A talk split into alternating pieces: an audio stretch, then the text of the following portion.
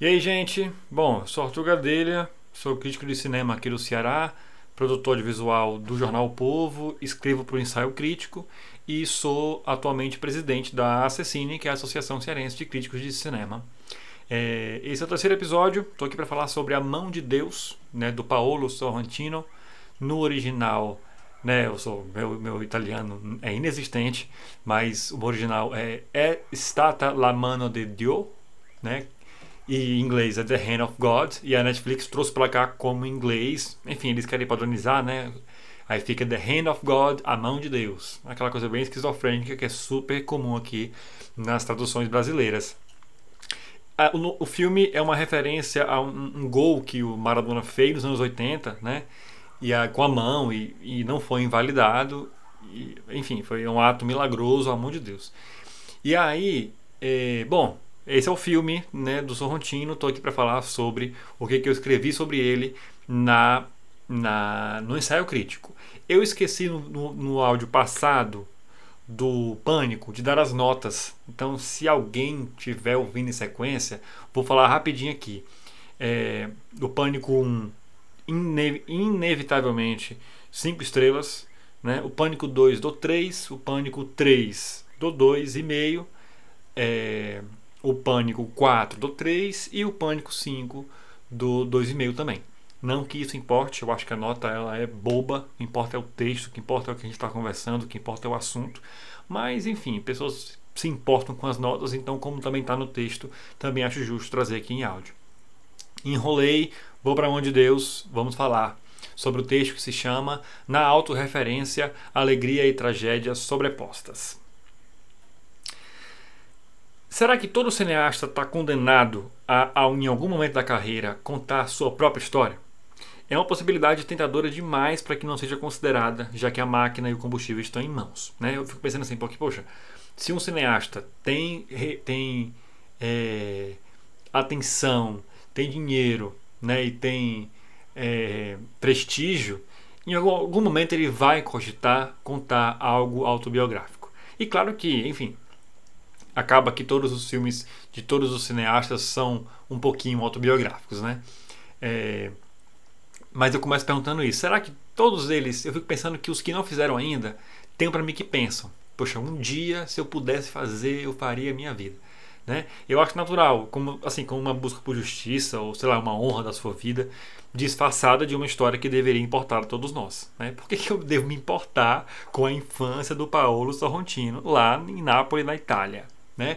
Então acho que é isso que ele faz aqui muito bem. É, ele é esperto, que eu acho que ele é, é, é, é diferente das, das, ladainhas burocráticas que a gente tem visto no cinema contemporâneo, né? especialmente o cinema digital, de curta-metragem, que tem muito essa coisa íntima da minha história, da minha família, do meu avô, da minha tia, da minha infância. Tem muito isso no cinema contemporâneo, né? É, em todas as esferas, né? em cinema, cinema independente, em cinema de festival, em curta-metragem, média, longa.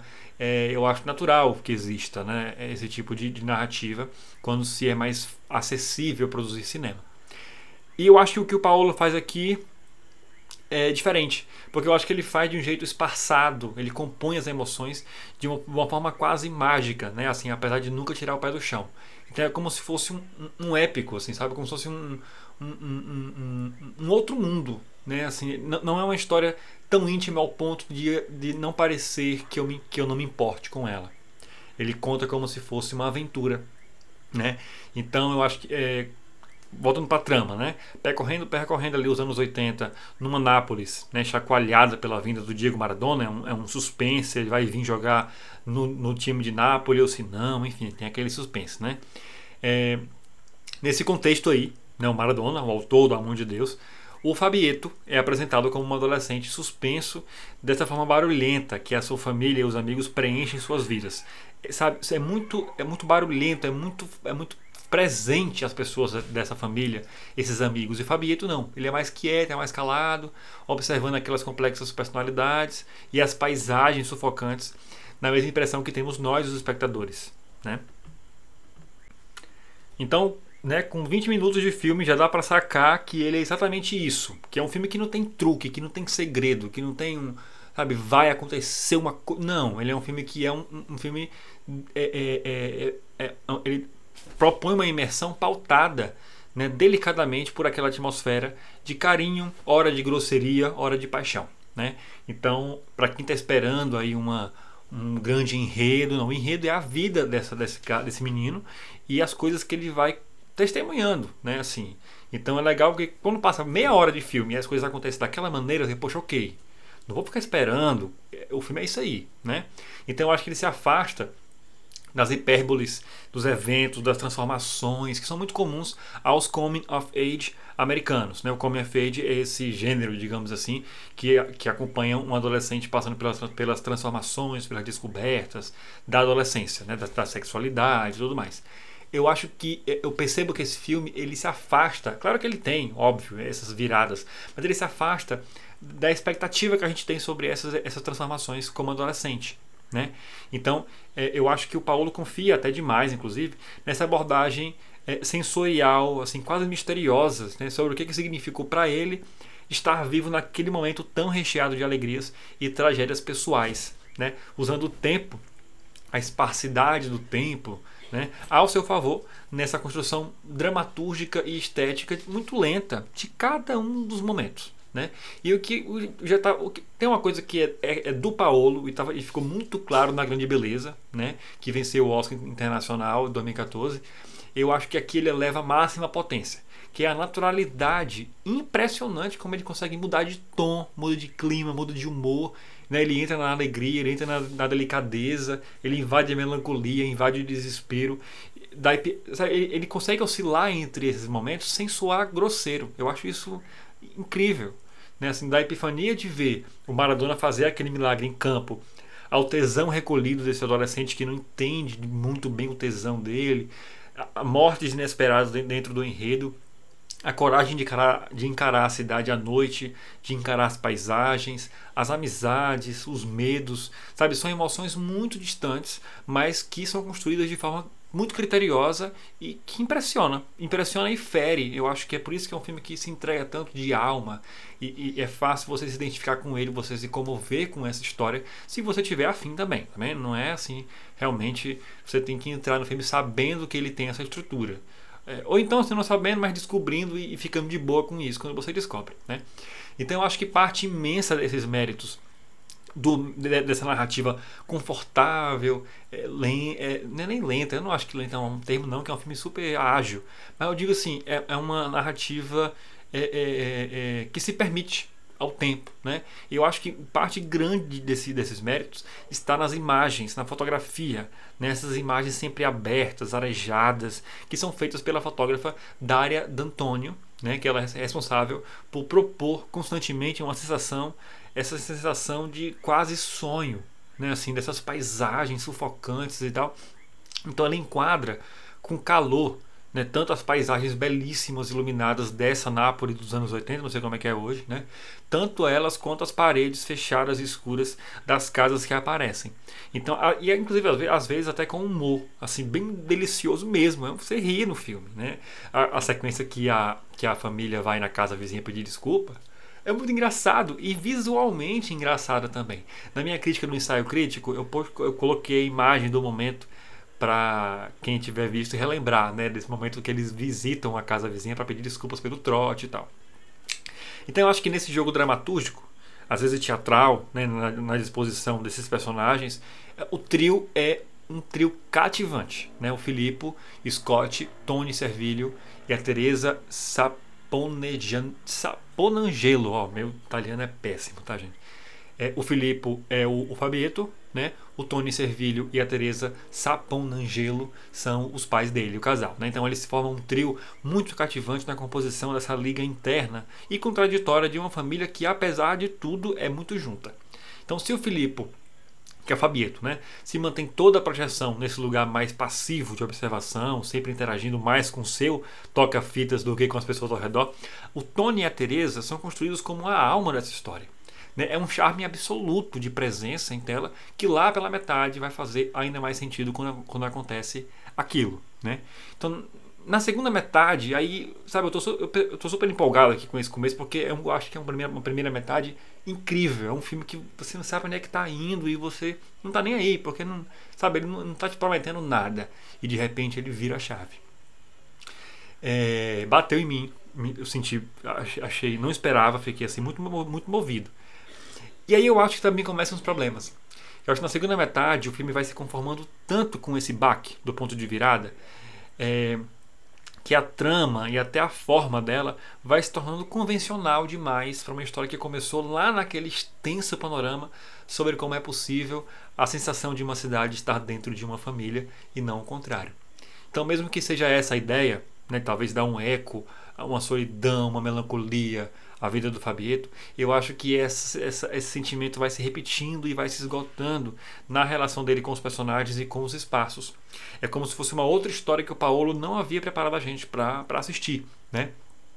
Então, apesar, apesar de todas as referências aos acontecimentos reais dessa outra parte da vida dele, eu acho que o Paulo há de convir, né, há de concordar, de ter previsto que isso não, só, não iria soar orgânico para todo o espectador.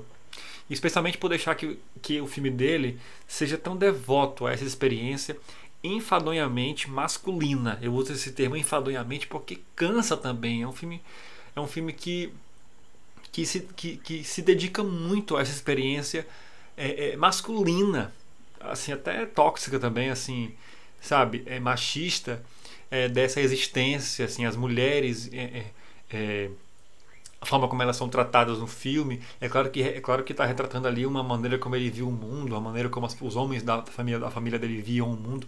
Mas eu acho que vai perdendo também, vai ficando, vai virando um exagero que não tem contraponto. E eu acho que ele se perdeu muito nisso no Youth de 2015, né? Que é um filme que eu não gosto, infelizmente, mas eu amo a grande beleza e eu gosto muito desse apesar dessas contradições. É, se isso não fosse morno bastante, essa quebra e essa insistência, eu, mesmo inclusive com aquela cena intrigante da baronesa, que eu acho que é uma, uma das cenas incríveis do filme, eu acho que toda a sequência, no final do filme, é, a sequência que ele conversa com o diretor, eu acho que vai, se, vai firmando o filme naquilo que ele não era, que é burocrático, óbvio, sabe, sem respiro nessa autorreferência de um cinema que se anuncia. Eu acho que é diferente do que o Almodóvar, por exemplo, faz no Dor e Glória de 2019, porque ele não faz isso como um ponto de, um ponto de epifania, como um ponto de, de, de, de revelação sobre o filme dele. No Almodóvar é diferente porque o filme inteiro já é isso. Né? Nesse agora não. Nesse ele tenta criar uma metalinguagem, tenta criar um discurso ali. É, é, também não é como, por exemplo, a Lana Wachowski fez no Matrix Resurrections, né, do, do, do ano passado também, quando ela se autorreferencia, cria uma, uma, meio que uma paródia. Não, aqui nesse filme do Paolo, essa relação com o cinema, da metalinguagem, não sei o que, da imagem, da história, eu acho que ela surge como um elemento surpresa que estatela a irreverência do filme. Mas é uma opinião pessoal, né? Porque, assim, eu acho que o filme, ele nunca, apesar disso, nunca, nunca deixa de ser um filme bonito, de ser delicado, né? de ter uma imersão muito silenciosa que, ao, contraditoriamente, parece que grita na tela do cinema. Eu vi no cinema esse filme, inclusive, é né? bom destacar isso. Porque se eu fosse assistir ele como a Netflix deixa, seria em 480p na TV do meu quarto, porque é a resolução que eu tenho. Gente, eu, não, eu acho inadmissível pagar mais que 25 reais no streaming. E aí eu pago o plano mais barato da Netflix, que é caro, que é 25 reais, acho que aumentou inclusive. E eu vejo 480p. Eu acho isso um descaso que a Netflix faz com a gente, mas enfim, eu vou fazer o que, né? A indústria americana é imbatível. Mas se eu visse esse filme na tela do meu quarto, eu ia ficar puto.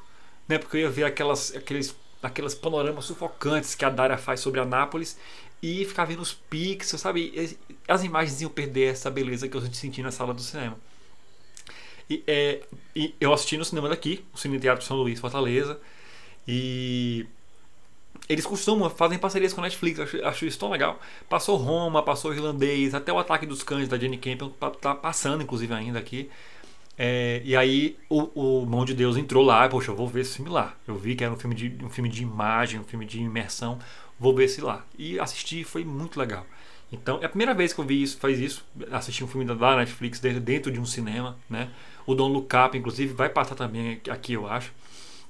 Então, assim, apesar de tudo, foi inevitavelmente um evento inesquecível. Né? Viver todos esses anos do lado do Fabieto, naquela sala escura e vazia, tinha pouca gente lá no cinema, por duas horas que pareceram 40 minutos.